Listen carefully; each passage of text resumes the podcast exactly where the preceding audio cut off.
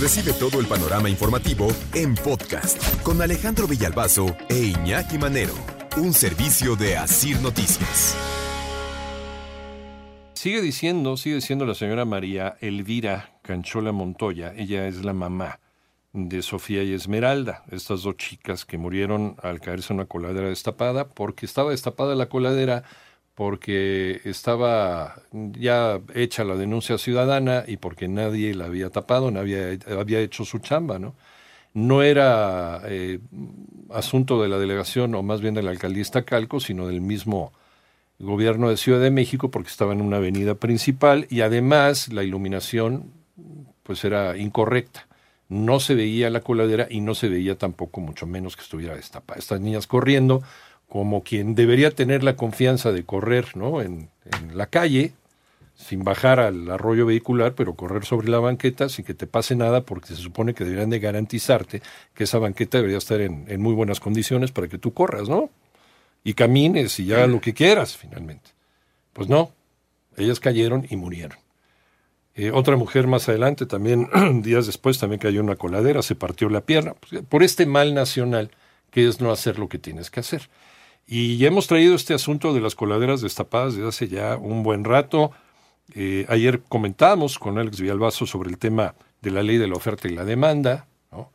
Eh, ¿Por qué no se pusieron a trabajar con una investigación eh, haciendo, haciendo uso de, la inteligencia policíaca para poder descubrir cuáles son las empresas que compran estas coladeras y evitar o romper esta ley de la oferta y la demanda. Pues no, no se ha hecho mucho.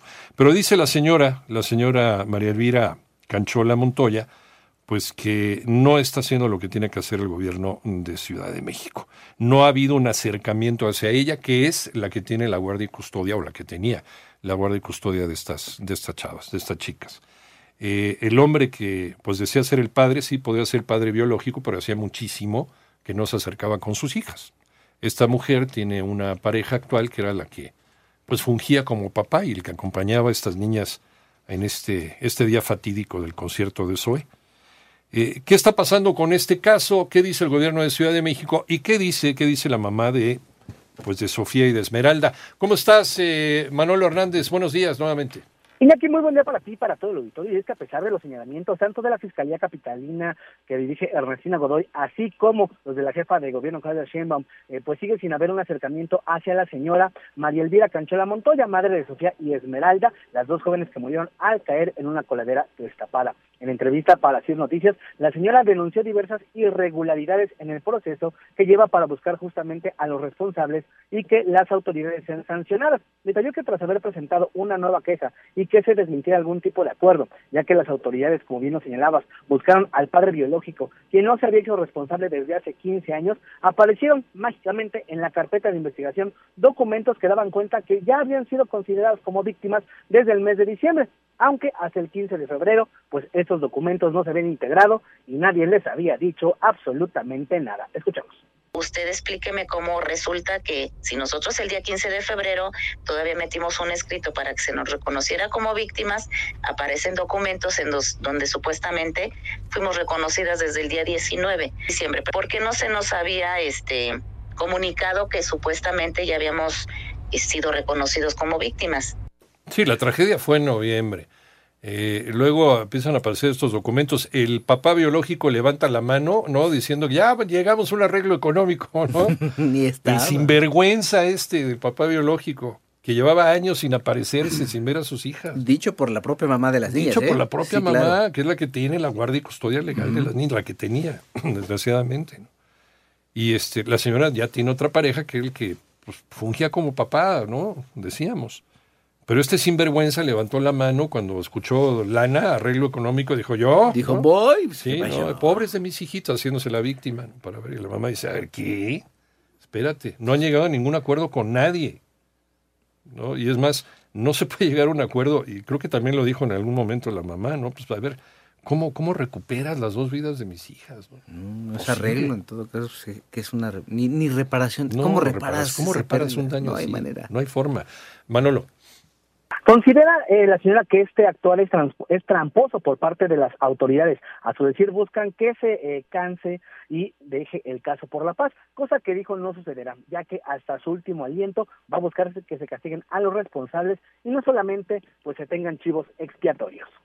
Buscan que yo deje esto ya por la paz o quizá con, con el acuerdo que hicieron con el padre pensaron que yo pues que ya me iba a quedar en paz, que iba a dejar esto así, pero de alguna manera no. Yo no, desde un principio se los dije, yo no quiero dinero, yo quiero que, que en cárcel y destitución a las personas que tuvieron responsabilidad de todo este de toda esta negligencia.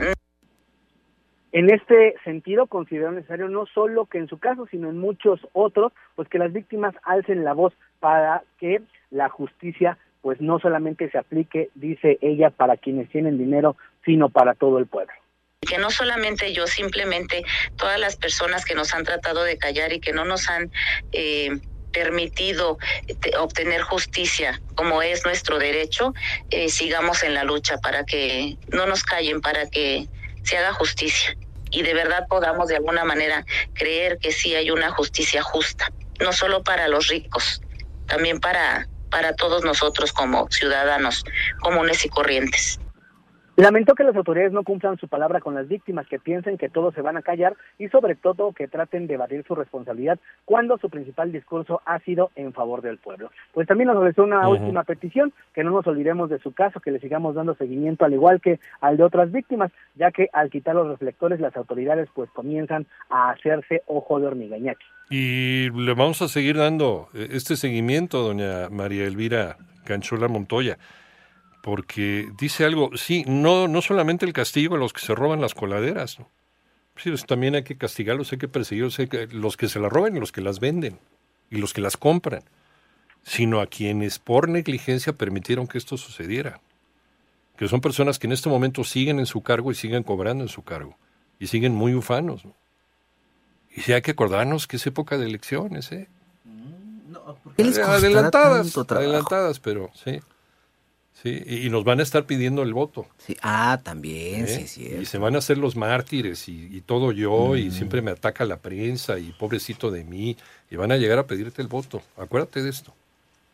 Acuérdate de esto. Acuérdate que alguien dejó por negligencia una coladera destapada cuando ya se había dado una denuncia ciudadana por esto. ¿Por qué le costaba tanto trabajo reconocer eso, Iñaki? Eh? De verdad, o sea, autoridad de la Ciudad de México, para ponerle nombre, como es. Sí, sí, sí, autoridad de la Ciudad de México autoridad de las alcaldías, en este caso, ¿por qué les costará tanto trabajo reconocer que tenían una omisión ahí? No le habían hecho caso a la gente. Punto.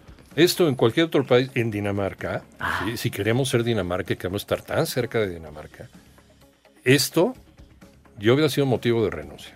Claro. De alguien.